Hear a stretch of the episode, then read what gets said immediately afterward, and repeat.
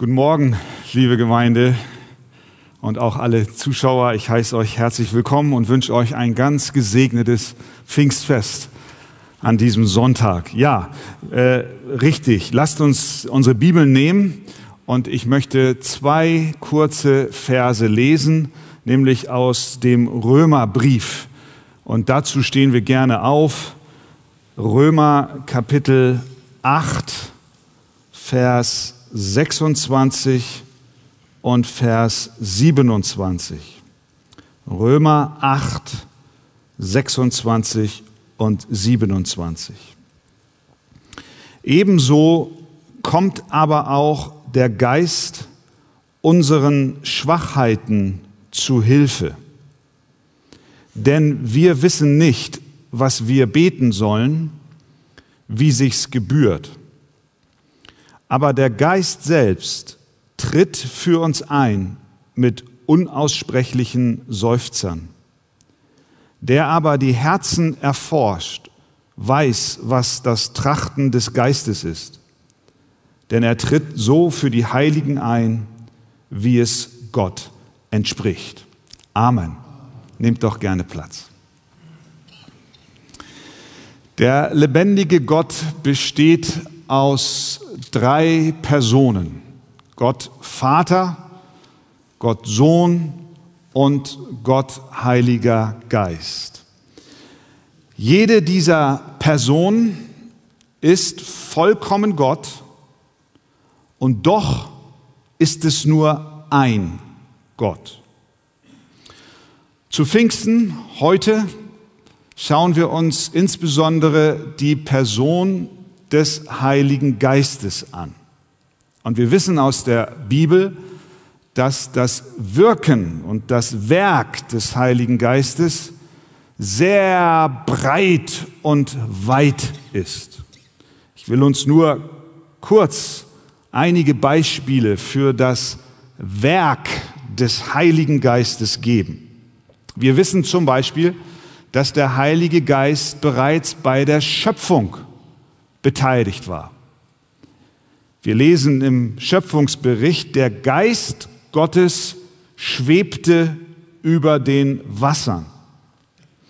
Nicht nur bei der Schöpfung war der Geist Gottes aktiv, sondern er spielt auch im Geben und Erhalten des menschlichen Lebens eine Rolle. Dein persönliches Leben, deine Existenz verdankst du auch dem Heiligen Geist. Denn in Hiob lesen wir, wenn Gott seinen Geist und Odem wieder zurücknähme, so würde alles Fleisch miteinander vergehen und der Mensch zum Staub zurückkehren. Nicht nur das. Der Heilige Geist hat im Verlauf der biblischen Geschichte im Alten Testament vereinzelt und besonders Menschen zu bestimmten Diensten berufen und auch ihnen die nötige Kraft gegeben, die sie brauchten. Im Neuen Testament dann zu Pfingsten lesen wir, dass der Geist auf alles Fleisch fällt, nämlich auf alle Kinder Gottes in einem großartigem Maß. Er befähigt uns zum Dienst und er ist aktiv im Leben der Kinder Gottes. Er reinigt sie, so dass sie mit ihren sündhaften Gewohnheiten brechen. Das tut der Heilige Geist, auch in deinem Leben. Deswegen schreibt Paulus den Korinthern, ihr seid abgewaschen Ihr seid geheiligt. Ihr seid gerechtfertigt worden in dem Namen des Herrn Jesus und in dem Geist unseres Gottes. Nicht nur zu Beginn unseres Lebens mit Christus bricht der Herr in der Kraft des Geistes mit unseren unsere alten Gewohnheiten in der Sünde, sondern auch im Verlauf unseres geistlichen Lebens, auf unserer Pilgerschaft, brauchen wir den Heiligen Geist und ja, er ist da, denn er bringt in seinen Kindern Früchte des Geistes hervor. Liebe, Geduld, Sanftmut, Selbstbeherrschung und so weiter. Wir können sagen, dass der Geist auch Gaben schenkt. Geistesgaben, natürliche, übernatürliche. Der Heilige Geist führt und leitet. Er gibt Gewissheit, dass wir Gottes Kinder sind. Er lehrt uns auch. Er schließt uns die Bibel auf. Er erklärt uns das Werk, was Jesus getan hat. Würden wir alles nicht kapieren. Würden wir nicht verstehen, wenn der Heilige Geist nicht wirken würde. Er gibt Kraft zur Mission. Ihr werdet Kraft empfangen, sagt Jesus, wenn der Geist auf euch kommt. Und er vereint auch seine Gemeinde. Die Gnade des Herrn Jesus Christus und die Liebe Gottes und die Gemeinschaft des Heiligen Geistes sei mit euch allen Amen. Das ist nur ein Auszug aus dem Werk des Heiligen Geistes. Heute Morgen wollen wir uns auf einen weiteren Aspekt des Wirkens des Geistes konzentrieren, nämlich das, was uns der gelesene Bibeltext vermittelt. Dort sehen wir, dass der Heilige Geist auch Hilfe in unseren Schwachheiten ist. Paulus schreibt, Vers 26, ebenso kommt aber auch der Geist unseren Schwachheiten zu Hilfe. Ich möchte drei ganz einfache Fragen stellen und hoffentlich sie auch beantworten mit der Hilfe Gottes. Erstens, wem gilt diese Hilfe? Zweitens, welche Voraussetzung ist nötig, um diese Hilfe zu bekommen? Und drittens, wie sieht die Hilfe genau aus? Ebenso kommt auch der Geist unseren Schwachheiten zu Hilfe. Erstens, wem gilt diese Hilfe? Diese Hilfe die Hilfe des Heiligen Geistes gilt den Kindern Gottes. Das wird aus dem Kontext deutlich. Und deswegen ist es gut, wenn ihr eure Bibeln aufgeschlagen auf dem Schoß behaltet, den Finger in Kapitel 8. Denn dieser Vers, diese beiden Verse sind eingebettet in einem Zusammenhang. Und wenn wir einige Verse vorher lesen, wird deutlich, dass es ein alles entscheidendes Unterscheidungsmerkmal von Christen zu allen anderen Menschen in dieser Welt gibt. Und dieses Unterscheidungsmerkmal und dem Rest dieser Welt macht Paulus in Vers 9 zum Beispiel sehr deutlich. Selbe Kapitel, Kapitel 8, Vers 9. Da schreibt er zu den Christen in Rom und auch zu dir, der du es heute liest und ein Kind Gottes bist. Er schreibt dort Folgendes. Ihr aber seid nicht im Fleisch, sondern im Geist, wenn wirklich Gottes Geist in euch wohnt. Wer aber den Geist des Christus nicht hat, der ist nicht sein. Also, ein Kind Gottes hat den Geist Gottes und das ist das alles entscheidende Unterscheidungsmerkmal zu allen anderen Menschen in dieser Welt. Paulus bestätigt das nochmal in Vers 15, Kapitel 8, Vers 15, schaut da rein. Denn, sagt er dort, ihr habt nicht einen Geist der Knechtschaft empfangen, dass ihr euch wiederum fürchten müsstet, sondern ihr habt den Geist der Sohnschaft empfangen. Ihr habt ihn empfangen. Das sondert dich als Christ ab von allen Menschen dieser Welt. Du hast den Geist Gottes empfangen. Halleluja. Und der bestätigt dir dass du aufgenommen bist in die Familie Gottes. Du hast die Sohnschaft empfangen. Vorher warst du Fremdling, vorher warst du Feind, vorher warst du gegen Gott eingestellt. Du warst nicht Teil seiner Familie. Der Geist Gottes kam in dein Leben und er machte dich zu seiner Tochter, zu seinem Sohn. Er nahm dich in seine Familie auf. Gelobt sei der Name Gottes. Was für ein Geschenk. Und weiter heißt es, Vers 16, der Geist, wieder der Geist Gottes selbst, gibt Zeugnis zusammen mit unserem Geist, dass wir Gottes Kinder sind. Im Leben eines Christen gab es einen Tag, an dem Gott, der Heilige Geist, in sein Leben einzog. Es war der Moment, in dem Herz und Seele und das Innere mit dem Heiligen Geist erfüllt wurden. Das können wir sagen über jedes Kind Gottes, erfüllt mit dem Heiligen Geist. Deswegen schreibt Paulus in 1. Korinther 12, Vers 13, denn wir sind ja alle durch einen Geist in einen Leib hinein getauft worden, ob wir Juden sind oder Griechen, Knechte oder Freie, und wir sind alle getränkt worden zu einem Geist. Was, was heißt das? Was heißt das konkret? Das heißt, Christ zu sein bedeutet nicht einfach nur religiöses Interesse zu haben an Spiritualität oder in einem christlichen Abendland zu leben und zu meinen, man sei dann so ein bisschen christlich angetüncht oder in einem christlichen Elternhaus aufgewachsen zu sein oder Mitglied einer großen Kirche zu sein oder sogar in die Arche zu kommen und das alleine meinst du macht dich zum Christen, tut's nicht. Das, das ist nicht ausreichend sondern was wir brauchen, ist eine Erfüllung mit dem Heiligen Geist.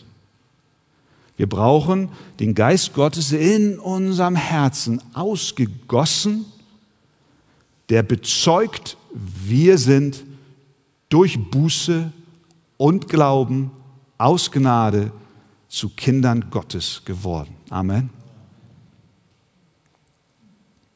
Der Heilige Geist muss in dein Leben eingezogen sein. und er muss in dir wohnen. Wenn das geschehen ist, dann bist du ein Kind Gottes. Hat der Heilige Geist das in deinem Leben getan? Kannst du das bezeugen? Du fragst, wie geht das? Ich sage, bete, bete zu Gott, bitte ihn gerade jetzt, bitte ihn in dein Leben zu kommen. Bring ihm deine Sünden. Schütte dein Herz vor ihm aus und sag, Vater, ich brauche dich. Und vertraue darauf, dass Jesus Christus für deine Sünden bezahlt hat. Aber wie geht es dann weiter? Führt das Leben mit Gott uns nun von einem Gipfel zum nächsten und wir schweben auf Wolke 7. Gibt es denn keine Täler mehr im Leben eines Christen, weil jetzt hat er ja Power vom Himmel? Nein, wir sind immer noch im Kapitel 8, nachdem Paulus in Vers 16 uns erklärt hat, dass der Geist selbst zusammen mit unserem Geist Zeugnis gibt, dass wir Kinder Gottes sind, schreibt er in Vers 17, hört, hört. Wenn wir aber Kinder sind, so sind wir auch Erben. Das hört sich ja immer besser an. Halleluja, da gibt's Cash. Nämlich Erben Gottes. Natürlich kein Cash, sondern Erben der Herrlichkeit.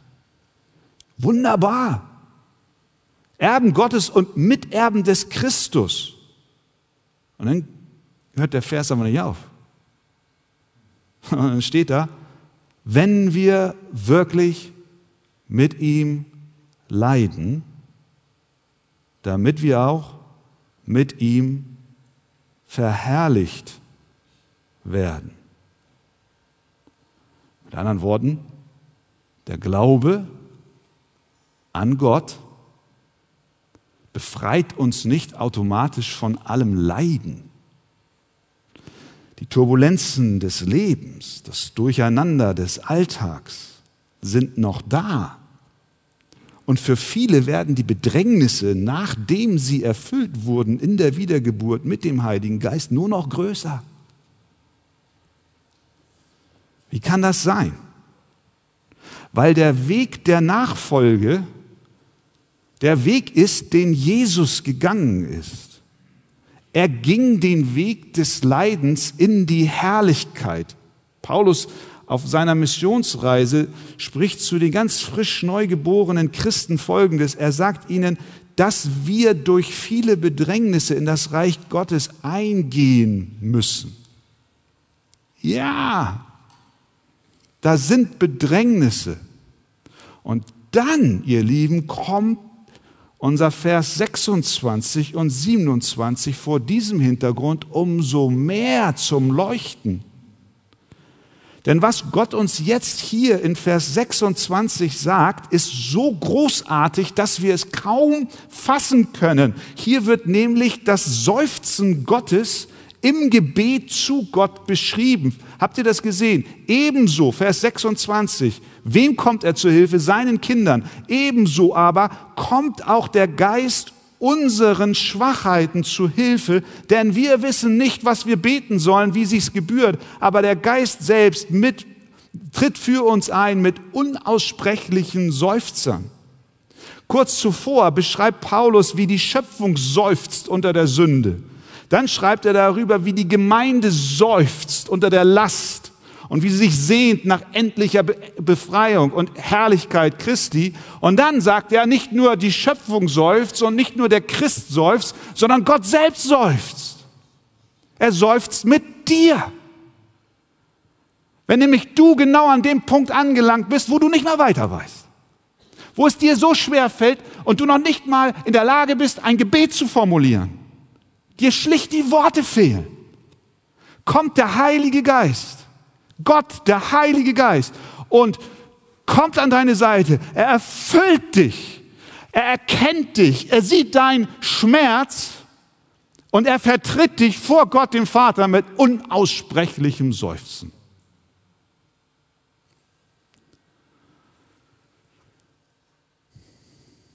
Gott, der Heilige Geist, die dritte Person der Dreieinigkeit lebt im Herzen der Gläubigen. Er spricht zu Gott, dem Vater, und durch die Gebete, durch das Schreien und durch die Fürbitte seiner Kinder. Fasse es, wer es fassen kann. Was ist das für ein Seufzen, von dem Paulus hier spricht? Vers 26. Er tritt selbst ein für uns mit unaussprechlichen Seufzen. Einige meinen, dass dieses unaussprechliche Seufzen das Zungengebet ist. Das Zungengebet ist gemäß 1. Korinther 12, Vers 30 nicht allen Christen gegeben. Deswegen gehe ich nicht davon aus, dass hier ausschließlich das Zungengebet gemeint ist. Denn dann würde das nur eine, ein Teil der Christenheit betreffen. Was immer das Seufzen ist, eins ist aber glasklar. Das Gebet des Geistes in dir und durch dich steht im vollen Einklang mit dem Willen Gottes. Das ist das Entscheidende. Denn, Vers 27, er tritt so für die Heiligen ein, wie es Gott entspricht. Ich bin mir sicher, ihr Lieben, ziemlich sicher, dass jeder Christ schon irgendwann und wahrscheinlich auch schon mehrfach in seinem Leben an einem bestimmten Punkt angelangt war, an dem er nicht wusste, wie er beten soll. Der Schmerz war zu groß, das emotionale Durcheinander zu massiv. Eine überwältigende Traurigkeit hat dich übermannt. Furcht hat dich in den Würgegriff genommen. Emotionen, durch die du gegangen bist, in denen du keine Worte mehr gefunden hast. Es mag sein, dass, dass die Tränen deine Worte weggeschwemmt haben. Dich haben Ereignisse in die Knie, auf die Knie getrieben und du weißt nicht, was du beten sollst. Vielleicht hast du gebetet, aber es fühlt sich so an, als wäre niemand da. Du leidest unter Enttäuschungen, unter Kummer, unter seelischer Not und du weißt nicht, wie du beten sollst. Du seufzt und wartest auf Erlösung und heute Morgen kommt Gott und sagt, mein Kind, ich bin da.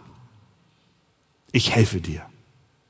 Ich vertrete dich mit unaussprechlichen Seufzern vor dem lebendigen Gott. Amen. Also, für wen ist die Hilfe? Für die, die den Geist haben. Das sind die Kinder Gottes. Zweite Frage. Welche Voraussetzung ist nötig, um diese Hilfe zu erfahren? Das eine ist implizit schon beantwortet, man muss ein Kind Gottes sein, aber es ist noch ein weiterer Schritt. Nämlich, dass wir unsere Schwachheit erkennen und auch eingestehen. Das heißt, Vers 26, ebenso kommt aber auch der Geist unseren Schwachheiten zu Hilfe. Wir leben in einer Welt, in der Schwachheiten gerne ausgeblendet werden. Man redet nicht über Schwächen, man redet über Stärken. Alle müssen stark sein. Wenn du was werden willst in dieser Welt, dann musst du zeigen, was du kannst. Wenn du dich bewirbst, redest du nur über deine Stärken. Logisch. Sonst kriegst du den Job nicht. Wir werden von klein auf gedrillt, mindestens gleichwertig, wenn nicht noch besser zu sein. Ich, ich habe gelesen oder gehört von, es soll wohl so eine pädagogische Studie geben, die den Lehrern empfiehlt, im Sportunterricht den Kindern keine Seile zum Springhüpfen zu geben, sondern die hüpfen ohne Seil. Da fragst du dich, was soll der Sinn sein? Der Sinn ist der, dass wenn man den Kindern ein Seil in die Hand gibt, sehr schnell einige feststellen, dass sie nicht so gut sind wie die anderen und sich verheddern und dadurch Schwäche zeigen und man will ihr Selbstwertgefühl ja nicht zerbrechen und deswegen nimmt man die Seile weg und lässt sie einfach ohne Seil hüpfen. Zumindest ist das ein Vorschlag von irgendeinem Pädagogen. Schwäche wird ausgeblendet. Es kann ja nicht sein, dass, dass man schwach ist, schwächer ist als ein anderer. Deswegen wird ja auch Land auf Land ab diskutiert, die Schulnoten abzuschaffen. Wir können den Kindern doch nicht zumuten, dass es da ein Ranking gibt. Versteht ihr? Die Bibel erklärt uns, dass wir zu unseren Schwachheiten stehen sollen, sie zumindest anerkennen und auch bekennen sollen. Das war die tiefe Überzeugung des großartigen Apostel Paulus. Er hatte wirklich allen Grund, sich zu rühmen. Nicht nur aufgrund seiner Vergangenheit, sondern auch aufgrund seines Intellekts und auch aufgrund seines Erfolgs in der Mission. Die falschen Apostel seiner Zeit blähten sich auf und erzählten, wie toll sie seien. Paulus hingegen hat komplett das Gegenteil gemacht. Da sehen wir den Geist, in dem Gott uns auch hineinführt und das Wesen. Der fängt an und schreibt den Korinthern, äh, ich, ich, ich, ich will und ich darf mich nicht, Gott hat mich mit außerordentlichen Offenbarungen gesegnet. Aber damit ich mich nicht überhebe, habe ich einen Pfahl ins Fleisch bekommen und er wollte den loswerden. Aber am Ende sagt er, der Herr hat zu mir gesagt, lass dir an meiner Gnade genügen. Denn meine Kraft wird in der Schwachheit vollkommen.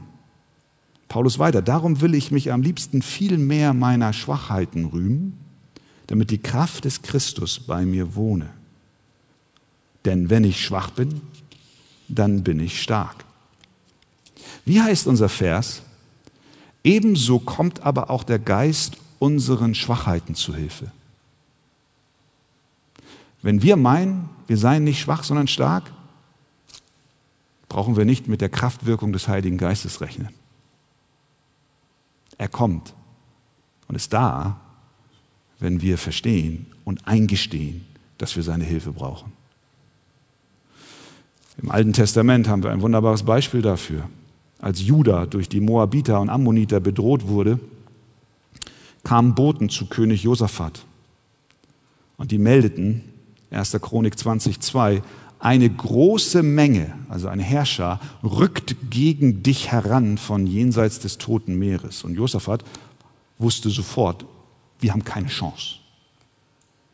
Da versammelte er das ganze Volk und betet in Vers 12. Der, der König betet vor dem Volk. In uns, öffentlich, alle hören es, zu Gott, in uns ist keine Kraft gegen diesen Haufen, der gegen uns herangerückt ist. Und wir wissen nicht, was wir tun sollen. Ein transparentes Eingeständnis seiner Auswegslosigkeit. Heute würden wir sagen, was ist das für ein König? Was ist das für ein Leiter? Stellt euch Frau Merkel vor, die sagt vor versammelten Kameras, heute muss ich bekennen, wir sind am Ende mit dem Latein. Da würden die Leute sich den Kopf fassen und sagen, was ist das denn für eine? Weg und der nächste würde. Das passt nicht. Josaphat bekennt seine Schwachheit. Und weißt du, was dann der nächste Vers sagt? Da kam der Geist des Herrn. Da kam der Geist des Herrn. Er kommt uns in unseren Schwachheiten zu Hilfe. Wenn wir am Ende sind und nicht mehr wissen, was zu tun ist und wir keinen Ausweg haben, kommt der Geist des Herrn. Wann kommt er in dein Leben hinein? Wann kommt er in unsere Gemeinde hinein? Wenn du und wenn ich und wenn wir als Gemeinde bereit sind zu sagen, Herr, wir brauchen dich. Wir sind schwach. Erfülle uns mit deiner Kraft. Gib uns deinen Segen. Wenn du also in der Nacht aufwachst und hast Angst und bist verwirrt, enttäuscht, traurig, leer, einsam und du kannst nur noch stammeln, Vater, aber hilf mir, dann gibt es eine gute Nachricht für dich. Der Geist kommt und hilft dir in deiner Schwachheit und er bringt Dinge in unser Leben manches Mal, führt Gott uns an Grenzen, nicht um uns fertig zu machen, sondern um uns zu erinnern, dass er da ist und uns durchtragen will. Ebenso aber kommt auch der Geist unseren Schwachheiten zu Hilfe. Also, wem gilt das? Den Kindern Gottes. Und welche Voraussetzung ist nötig? Ein Anerkenntnis unserer Schwachheit. Und zuletzt, drittens, wie sieht die Hilfe konkret aus? Es ist eine Hilfe beim Gebet. Schauen wir noch mal rein. Vers 26. Ebenso kommt aber auch der Geist unseren Schwachheiten zu Hilfe, denn wir wissen nicht, was wir beten sollen, wie sich's gebührt. Aber der Geist selbst tritt für uns ein mit unaussprechlichen Seufzern. Was wir hier sehen, ist, dass wir eine doppelte Gebetsunterstützung haben. Wir haben einmal unseren Herrn Jesus Christus, der für uns im Himmel eintritt und für uns betet.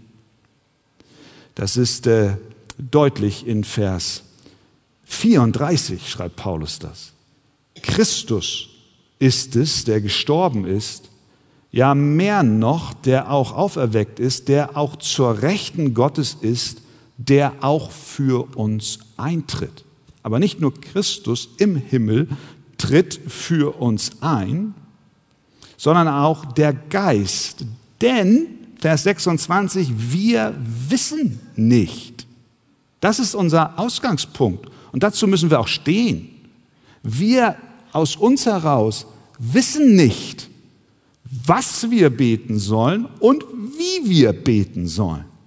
Wir wissen nicht, wie wir und was wir beten sollen, aber Vers 26, der Geist selbst tritt für uns ein. Jesus betet für uns im Himmel und der Geist Gottes tritt in uns, für uns, vor Gott ein. Auch das ist kaum zu fassen. Es ist, als ob der Geist vor dem Vater eintritt und ihm sagt, weißt du, Vater, der Christian, der will dir eigentlich das, dieses oder jenes sagen, aber er, er kriegt es nicht hin. Er, er kann nicht. Ihm fehlen die Worte. Er ist mit seinem Latein am Ende. Der Geist sagt dem Vater, was der Christian in seiner Schwachheit nicht hinbekommt zu sagen. Der Christian weiß selbst nicht mehr, was er beten soll, aber der Heilige Geist im Leben von Christian kommt ihm zur Hilfe und sagt, Vater, ich sage dir, was Christian betet und beten soll. Ich unterstütze ihn. Der Geist betet durch uns. Das bedeutet, ihr Lieben, das bedeutet, wenn das so ist, wenn der Geist Gottes uns in unserem Gebet, wozu wir nicht in der Lage sind, es auszusprechen, uns vertritt, uns unterstützt, dann heißt das doch, dass unsere Gebete in aller Demut und Schwäche vom Himmel ausgehen. Versteht ihr das? Die kommen vom Himmel, gewirkt durch den Heiligen Geist in unserer Schwachheit, wo wir am Ende sind, vertritt uns Gott in unseren unzusammenhängenden Sätzen vor, durch den Geist, vor dem Vater. Das heißt, unsere Gebete kommen vom Himmel. Und wenn unsere Gebete, gesprochen im Geist, vom Himmel kommen, dann wird wer sie erhören? Gott wird sie erhören. Er wird hören. Es gibt uns Vertrauen. Es darf dir Vertrauen geben für dein Gebetsleben. Johannes Calvin hat dazu Folgendes gesagt. Die Garantie, dass unsere Gebete beantwortet werden, liegt in dem Ursprung unserer Gebete. Verstehen wir? Vom Himmel durch den Geist in unsere Herzen aufgestiegen zum Vater. Ohne den Geist können wir nicht beten, nicht einmal das Vaterunser, denn wir wissen nicht, was wir beten sollen und wie sich's gebührt. Aber er weiß. Wie kommt es, dass er weiß? Vers 27 sagt es uns. Der aber die Herzen erforscht. Der weiß. Der aber die Herzen erforscht. Gott wird in der Bibel öfter beschrieben als der Gott, der die Herzen erforscht. Als Samuel Ausschau hält nach einem König, den er salben soll, und die Jungs alle in einer Reihe vor ihm stehen, da sagt Gott zu ihm, der ist es noch nicht keiner von ihnen. Denn der Herr, denn der Mensch sieht, was vor Augen ist, der Herr aber sieht was, das Herz an. Er erforscht das Herz.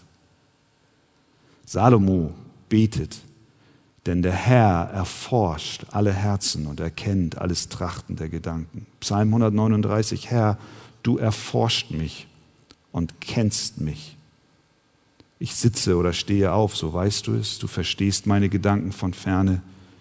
Du beobachtest mich, ob ich gehe oder liege und bist vertraut mit allen meinen Wegen. Ja, selbst die Worte, die auf meiner Zunge liegen und noch nicht mal gesprochen sind, kennst du. Er kennt uns durch und durch. Derselbe Gott, der unser Gebet inspiriert und der unser Gebet beantwortet, ist der Gott, der uns kennt und der das Trachten unseres Herzens weiß. Es gibt keine Illustration, die das auch nur annähernd beschreiben. Ich habe mich erinnert an meine Zivildienstzeit. Ich weiß noch, als junger Mann nach dem Abitur dann diesen Wehrersatzdienst in äh, der mobilen Altenpflege und ich kann mich erinnern an diesen ziemlich ersten Einsatz, den ich hatte, kam ich dort an die Wohnungstür eines Ehepaars. Der Mann macht auf und äh, erklärt mir, äh, dass er mich jetzt in das Wohnzimmer bringt und in dem Wohnzimmer seine Frau liegt, die seit einigen Jahren an den Folgen eines schweren Schlaganfalls leidet und äh, die nicht mehr sprechen kann, nur noch stammeln kann. Und er führt mich an das Bett dieser Frau und er sagt zu mir, Christian, sie wird, sie freut sich, sie wird gleich mit dir sprechen wollen. Und ich stehe da als junger Mann und diese Frau liegt und, und sie stammelt. Ich will es gar nicht jetzt nachmachen, weil das sich nicht gebührt. Ihr könnt euch vorstellen, die, die unverständliche Laute, nicht, nicht, für mich nicht zu verstehen. Und ich weiß noch, wie dieser Ehemann, der seine Frau jahrelang gepflegt hat, zu mir gesagt hat, Christian, sie sagt, sie freut sich, dich zu sehen, dass du der neue Zivi bist und dass du jetzt einkaufst die nächsten 15 Monate. Das ist ein schwaches Bild, aber ist es nicht ein Stück weit so? Wie oft liegen wir auf unserem Krankenbett im übertragenen Sinn und wissen und können nicht ausdrücken, was in unserem Herzen ist. Aber der Geist Gottes lebt in so einer Intimität wie dieser Ehemann mit seiner Ehefrau. Und er erforscht unser Herz. Und er bringt das, was in uns ist, vor Gott dem Vater. Ist das ein wunderbares Werk? Wollen wir heute Jesus danken für seinen Geist. Amen.